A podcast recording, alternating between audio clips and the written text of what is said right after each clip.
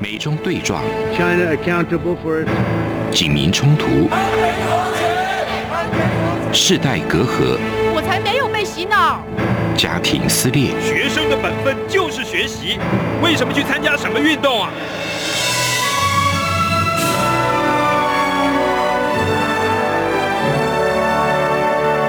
我们可以聊一聊吗？可以跟你说说话吗？我们聊聊好吗？我想好好跟你聊天。每周四晚上十点，由张明天跟大家聊聊天。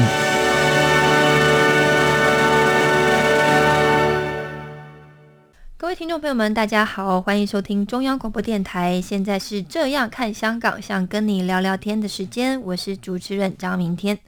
嗯，在八月二号的时候，香港的行政长官林郑月娥就宣布说，公务人员都一定要接种新冠疫苗，否则就要自费，每两周呢就要接受这个新冠病毒的检测。而且呢，你只能在工作之余的时间完成。就是说，这些公务人员，包括政府员工，包括医管局的员工，还有呢一些什么安老、残疾人士跟中小学、幼儿园的所有教职人员，包括呃老师或者是校长，你没有打疫苗的话呢，你就要每两周就要去自己自费去接受检测，而且呢，这个检测你不能请假，你只能在工作之余的时间去做。所以，如果你不接种疫苗，又没有做检测，然后又不能提供合理的原因的员工，就可能要受到处分。对于打疫苗的学生呢，他们还鼓励他哦，就是学校会让他们有比较多的课外活动。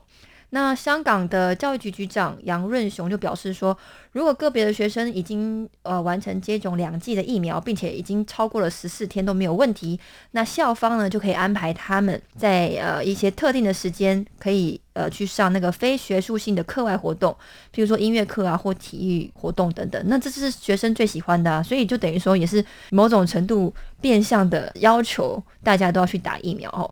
再来就是法国也是哦，法国的总统马克宏呢就推出说，必须要有健康通行证，你才可以出入各种公共场所。那某种程度呢，也是要强制所有人必须要打疫苗了。那就在上个月，就是呃七月中的时候，法国有十六万一千人上街游行，他们都抗议了政府强制推动的这个健康通行证的措施。今天就是聊聊，有些国家他们是强制让你打，有些国家是想要打打不到，这个是非常有趣的现象。我们今天一样非常荣幸是邀请到的来宾是在 YouTube 频道胡乃文开讲的医师，胡乃文医师，欢迎您。呃，忽然开讲喽！我是你的老朋友胡医师。胡医师非常欢迎您。呃，你怎么看？就是像法国总统马克宏啊，他就说他的观点是认为疫苗它就是可以解决病毒流行的唯一办法。他把它提高到一个道德层次上。他说我们每个人都有在尊重他人的基础上，平和的表达自己的自由，但是呢，不考虑他人的自由，这个是不行的。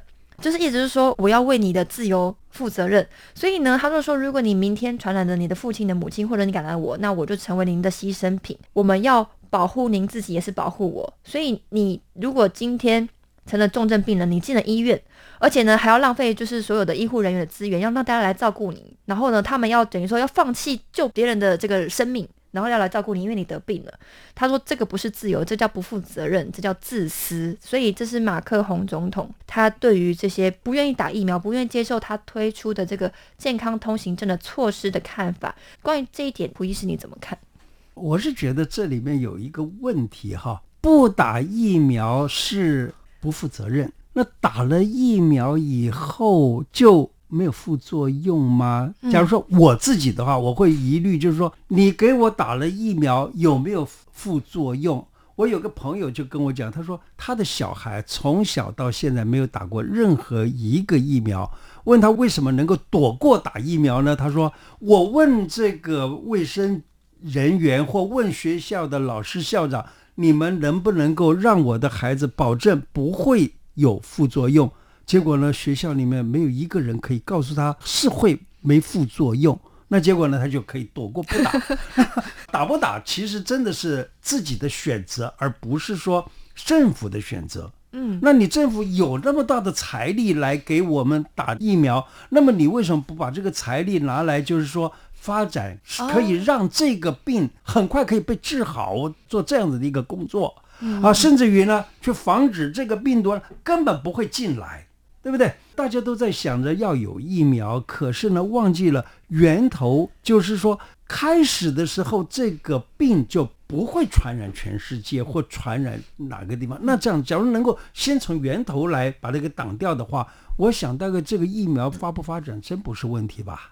打不打疫苗好像没有说是负不负责任。好了，我们再看打了疫苗的人，他还怕你这个没打疫苗的感染你吗？对啊，例如说，我已经打了疫苗，你 已经有防护力了意思就是说，我已经有防护的能力了。对，我既然能够防护到这个病不会到我身上，那么你得不得病关我啥事儿？本来应该是这样的，可 对啊是我却怕你了。真的，因为他们某种程度也知道这个疫苗的防护力也不是这么的完美。是，所以你看，以色列是覆盖了百分之八十多的人已经打了疫苗，可是他现在第三波疫情又来了。是，啊，同样的还有很多的地方，你打了疫苗或者强迫打疫苗或者什么，那么结果它的这个防护力不像预期的那么好，到底是为什么？这个也应该去思考吧。对对对，所以刚刚提到了两个国家，就是呃香港跟法国，因为政府强制打了，我们才发现原来有这么多人他们是不愿意打疫苗的。对我们以前有没有打过其他的疫苗？我相信很多人都打过，例如打过破伤风疫苗啊，呃对小时候打过这个狂犬病疫苗了，嗯打过什么很多很多的这些疫苗呢，倒是没什么问题啊。不过我看了一个疫苗副作用通报系统统计资料。过去三十年来打疫苗的死亡人数啊，大概是五千多一点。是，那么最近这半年来打疫苗，然后死亡的人数呢？最近这半年是打新冠，哎，对，疫苗这样子打新冠疫苗，打了以后呢，死亡的人数四千八百多，也就是说他们两个几乎相等。是同样的呢，在两三天之内打了疫苗以后，死亡的人数呢，也是差不多两千人左右，两个也是相等。这样子来讲的话，现在打这个疫苗呢，是不是必须要问一下会不会发生什么事是？，我们要承担他可能会死亡的风险，而且这个风险很高。呃，对这个东西呢，我也不敢说你一定打疫苗会死亡，对对可是呢，因为你有慢性病或什么的时候，你还是要斟酌小心，就是大家现在目前大部分人是相信说这些死亡的人都是他自己本身就已经有慢性病了。对，就是这样。所以我说，你假如有慢性病，你还是考虑一下，对对稍微慢一点，是是不是？所以对于这群不想打疫苗的人，你对他们有什么建议？呃，还是跟我以前所常常讲的啊，我相信也听到过，我以前讲过，依照两千零二十年在台湾发生的事情，就是挺过了这么样一年当中，竟然的是世界防疫做的最好的这样子的一个防疫之优生就是台湾。对对对，然后呢，这一年都挺过了，不得病，为什么可以这样子呢？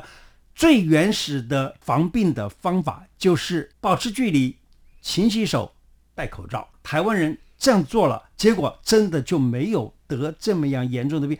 去年香港差不多也是一样，半年到一年的时间里面，也是很少人得病。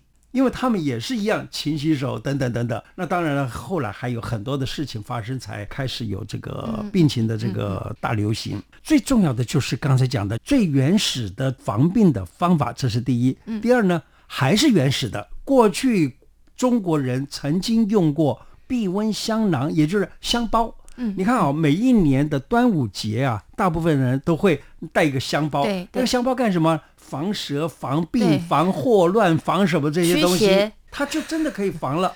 而且在清朝的时候，也有一些医生啊，发现到了一些个药材可以做成香包来闻，然后呢可以防疫。那这个香包呢，称之为避瘟香囊。避瘟香囊里面只不过是几味药而已，而这几味药呢，放在一个布包里头，经常的闻它，这也可以抗疫。还有呢，古时候的人他们防疫的方法用什么呢？就是烧香，他烧一个檀香或烧个沉香，那么这个沉香呢，以前有人用降真香或者用真的水沉香等的都不要紧，就是只要有这个香气的出来。还有呢，有的时候甚至于有人发现到，假如说这个人他经常的跟香精泡在一起，我所谓的香精是讲自然的、天然的香精，他经常跟他泡在一起的这些人呢，也不容易得病。这些都是最原始的方法。那么是不是可以考虑它？并且呢，在最近这。几个月来啊，我看到台湾呢，曾经有一些中医师，他们很努力的找出来一个处方，叫做清冠一号。嗯，清冠一号呢，假如说在没有得病之前，就是没有染病之前，那么它可以稍微的防病。假如说在呃，另外什么防疫汤了等等这些东西都可以防病。好了，万一一旦得病的时候呢，清冠一号竟然也可以治病。这个地方就牵扯到中国古时候治病的方法，不管是感冒也好，是什么病，我只要照着一种所谓的辨证施治的原则。所谓辨证呢，就是说你这个病是。风火湿或虚或实或什么不同的病情的这个症状出现，这个症呢是证明的症，你就是你是风的症或者是寒的症，你是虚的症还是实的症还是什么样子啊？这些症找出来了以后呢，我们就有对治的这个药方子来对治，而且呢，这是量身定做的。把你的病给治好，所以新冠一号它其实就是量身定做，专门管这个新冠病情的那种症的，因此呢，也可以把这个病情拒绝于你的身体之外。那么为什么不去考虑这个，而只考虑 vaccine？因为你只考虑 vaccine，那也就是说你的这个眼光就在这个上面了。而你的眼光为什么不稍微宽阔一点？稍微宽阔一点，结果呢，花的钱很少，做的事很多。所以胡医师对于不想打疫苗的建议就是，其实你不打也没关系。我的解读就是这样，我都不敢说这个不打没关系啊，我只能够说。你刚刚提到是说中医师的话，他的什么清冠一号，他就针对你身体的运作，然后呢来调理你，让你的身体整个的这个所有不管是什么，呃，因为它五脏六腑还是什么清冠一号这个药，它主要的就是什么呢？它可以。消你已经得到病的一个炎，包括了喉头、鼻子，还有下呼吸道的这些个东西。还有呢，它可以祛痰。几乎是你全身大清洗的，对对，也就是说用这种所谓辩证的方式来把这个病情就给推到外头去了，跟你没关系了，变成这样子。所以用中医的方法，它治理的更全面，它不会只有针对你哪个病毒，整个身体的调理，让你自己身体自体免疫完全就是呃完整的提升。对我们对于外头感染的病，我们称有风火湿燥寒这些东西呢，它来侵扰我们了。你有热的，我可以用寒来对待。其实这就是用能量。你说热能，我用寒把你这个热能呢给吸收掉了。你有湿的能，我把你的湿给去掉。这就是用这种能量的方式呢，把你的身体整个的能量系统重新 rearrange 一下吧。哦，大概的意思了啊，就重新把这个安排一下子。结果身体呢就好像什么东西来了都可以。兵来将挡，水来土淹的这样的一个想法，用这样的一个方式弄掉，所以听起来更对症下药了。因为病毒它只是你看起来是那个病毒入侵，可是你的身体因为你哪个免疫力不好了，所以它入侵了。但是你只针对这个病毒去抗的时候，你可能没有那么完整的，你可能不可以同时去驱除其他的你身体的其他问题。对，而且疫苗就是曾经在科学上还报道过，疫苗有所谓的疫苗互相。绑架的这种作用，说疫苗不能混打，哎，对，不能混打或者什么的，那有这些。那假如说你用这些最简单、最最原始的方法呢，它却是全面性的。对，疫苗如果都打，好像听起来好，防护力最强，可是其实不是，你互相会打架，会互相抗排斥。对，可能会这样子，谁也不知道，是不是？是是是。好，那我们休息一下，下半场我们更精彩的马上回来。最有趣的音频，最有 feel 的声音。漫步在云端的空气里，与你靠近。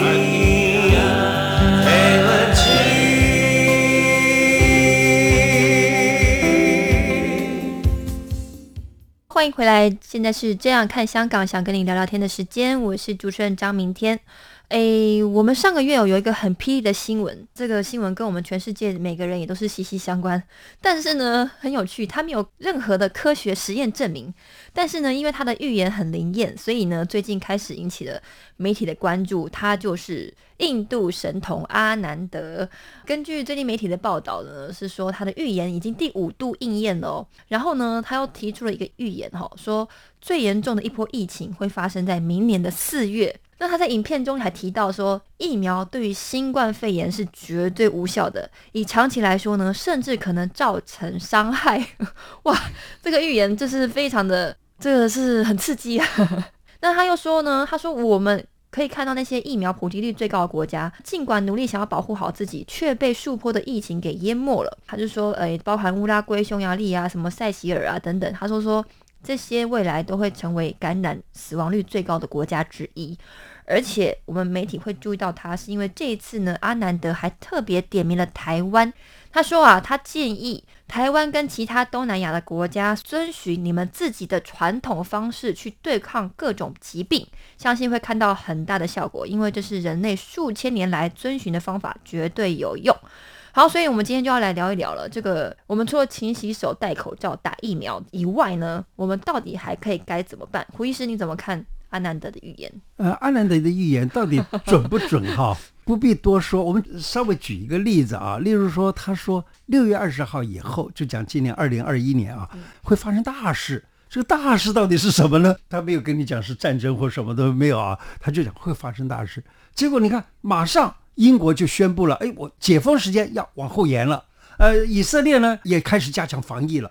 以色列已经是全民哦，几乎都已经打了疫苗。他又要防疫，那这样子你打了疫苗是干什么？打疫苗不就是防病吗？那结果打了疫苗还不能防病，那这样子表示说阿兰德讲的这个大事呢，讲六月二十号，真的六月二十号以后就发生了这些事情。那么安兰德到底准还不准？那当然就各自判断。哎，各自判断，这个我就不多说了。可是呢，他说的这一件事情，我倒是觉得非常有趣的，就是说。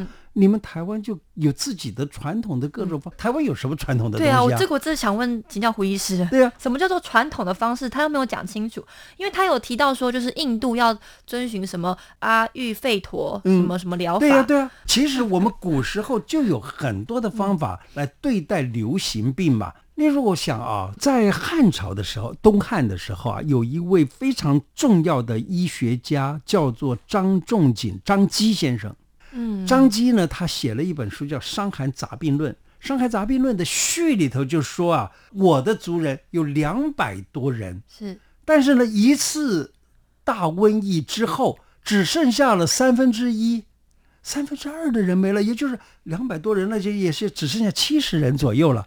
好，这七十人左右呢，他们都是得什么样的病呢？就是所谓的伤寒病。那那个伤寒病就是传染非常严重的，因此呢，那么多人都传染了，结果就死亡了。你看看，那这样子，这个是东汉的时候啊。东汉的时候呢，有所谓的建安七子，我相信很多人都知道。呃，曹操当时呢就说：“哎呦，你看看建安七子里头只剩下了这么两个人，就一次瘟疫呀，就五个人都死亡了呀，只剩下两个人。这两个人呢，一个是孔融，还有一个叫阮宇。”其他的全部死光了，那这表示说，哎，那个时候的瘟疫相当严重，哎，是。还有在欧洲呢，也曾经有过什么鼠疫啦，各种病情，或者是或者叫做黑死病之类的啊。这些病有那么多的人这样死亡。古时候的中国人曾经在东汉的时候，好几次瘟疫，其中有一次大的瘟疫，竟然的死了死了那么多人。曹操非常伤心，你看看我们这呃，一下子我的这些子民们就这样没了啊。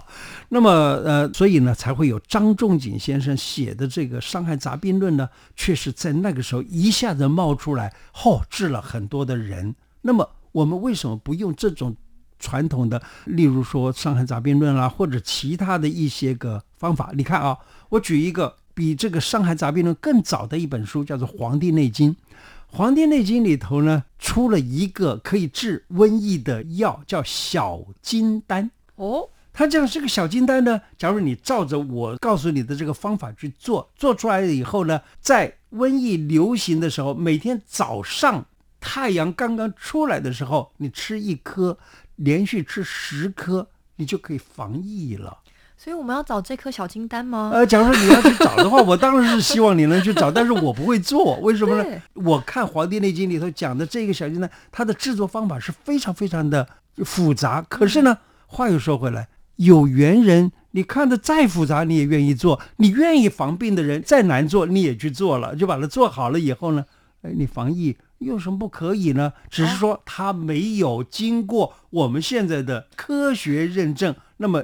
科学没有认证，难道就是不可以的吗？古人他根本不知道你的消化道里头是什么东西，可是你，你照样的饿了就得吃，吃了以后你就哎有能量了。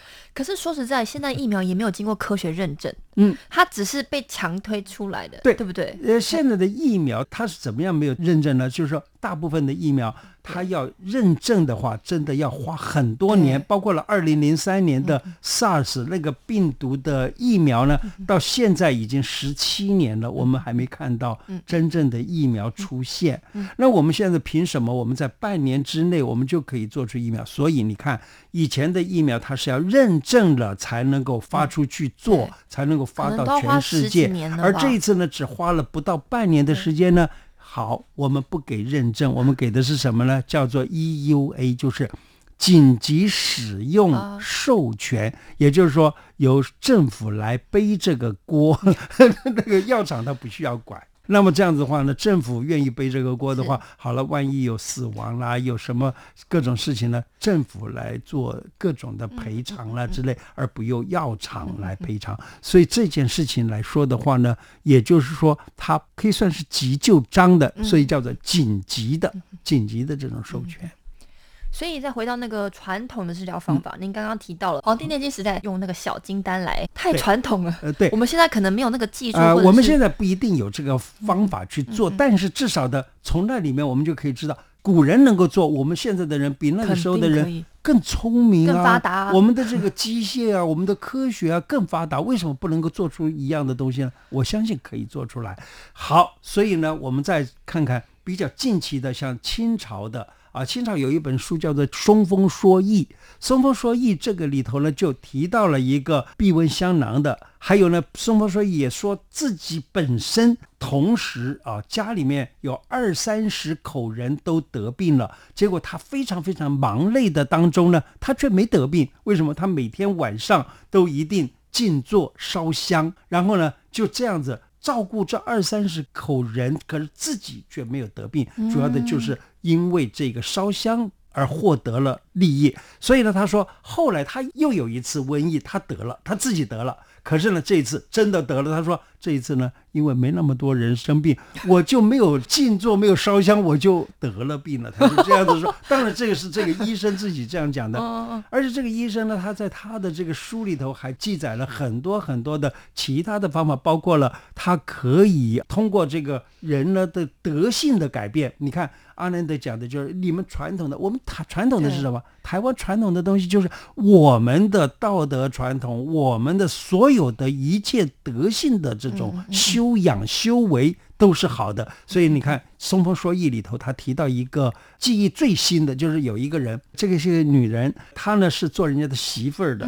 那么她有一次归宁，就回娘家去啊，在那里的时候，听到自己夫家这边有人就是得了瘟疫了，他就赶紧要回来，他的爸爸妈妈就阻止他：“你不要回去，你回去搞不好你染病，你死了。”对。那可是这个媳妇儿她说。不行，我为什么会嫁给这个人家？这个人家的公公婆婆呢？他们现在是最需要照顾的时候，嗯我一定要回去。所以呢，他就赶紧的就收拾行囊就回家。回到家的时候，没有想到，他突然的眼前看到了、听到了两个人说话。原来古时候的人认为瘟疫呢是。瘟鬼或者叫瘟神对所造成，对，那他听到了这个瘟神两个瘟神讲话，他说：“哎，这一家人家我要去让他们得病。”另外一个瘟神说：“不行，这一家有一个孝媳妇儿，你呢不可以去感染他们。”所以呢，就这样子，他们这一家人完完全全没有得病。那当然，这个是一个我们把它当故事听好了。嗯，啊，可是呢，这就是道德传统，嗯，就是道德上面的一种没有缺失的话，连这个瘟神都不敢到你家去让你得病。嗯，对，小时候看到很多传统民间传统故事，那然后都是讲很多大概类似这些善恶有报，然后你如何温良恭俭让啊，还是是啊，就是的这种行为，然后就得到善报、福报什么的。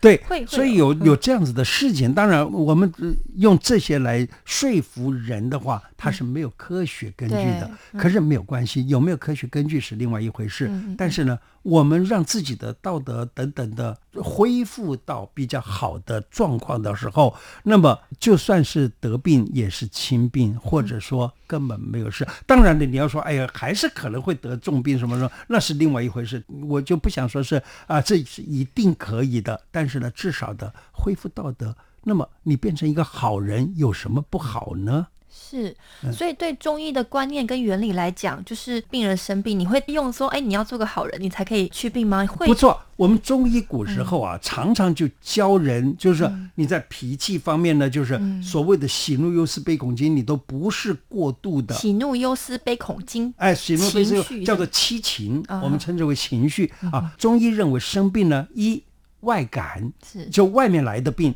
外面来的病呢，包括风火湿燥寒，其实用现在的讲法叫病菌病毒。嗯，另外一个呢叫做情绪，就是内伤。内伤什么？内伤七情，七情就是喜怒忧思悲恐惊。过度的喜能伤心，过度的怒可以伤肝等等，嗯那就是五脏六腑都可能因为这些而伤。所以呢，你假如说情绪上面能够达到一个很好的状态，像。刚才讲的这个《松风说义》里头举的这个非常非常小的一个例子，就告诉你说，假如你在这个状态之下，你的孝的这种行为的这个孝，孝的这个心出来了，那么连瘟神都不敢去。那瘟神是什么？瘟神用现在的语言来讲，就是病菌病毒嘛。好了，那这样子，病菌病毒可能就因为你这一个非常非常简单的一个行为而改变了。我觉得我非常认同，因为病菌病毒说不定在我们现在这个空间就有，对不对？会不会啊？实际上，你知道吗？我曾经看到有人说，你身上就有多少的病菌病毒哎，就在外面啊。可是呢，这个病菌病毒明明在你的周围，而且你也吸入了，是。吸入了也到了你的肺里面了。是，可是你没感染。是，为什么？因为你的身体的正气，呃，也就是孝心啊等等这些，嗯就是正气，道德的这就是正气，你的正气在里头，叫做正气存内。那正气存内的时候呢，你的感染的这个机会就小了，因为正气存内，你的免疫能力就增强了，免疫能力增强，自然就杀死了那些侵入的病菌病毒。一起听 JFU 的台湾之音。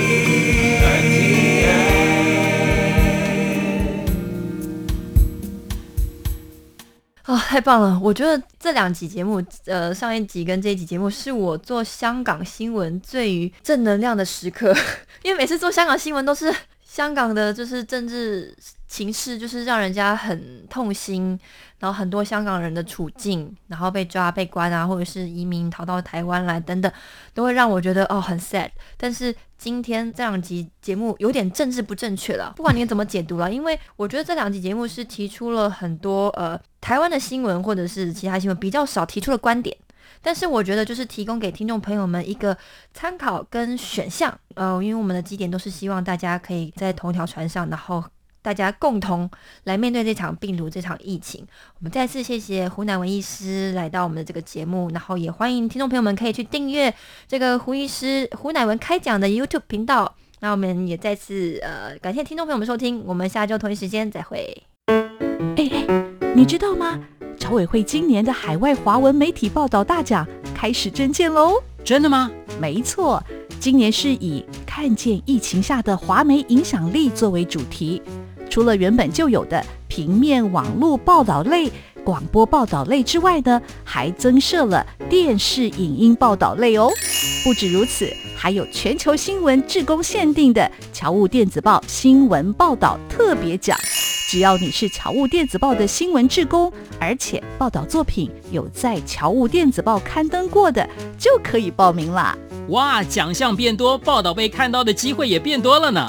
那参赛作品只要是聚焦台湾、报道台湾，而且是在限定刊播期间于中华民国境外媒体平台刊播就可以了吗？没错，赶紧把握时间，在八月十五号之前上网完成报名吧。那我赶紧上二零二一海外华文媒体报道大奖官网查询相关证件规范，网址 triple w dot o c a c media awards dot t w w w w 点 o c a c m e d i a a w a r d s 点 t w。以上资讯由中华民国侨委会提供。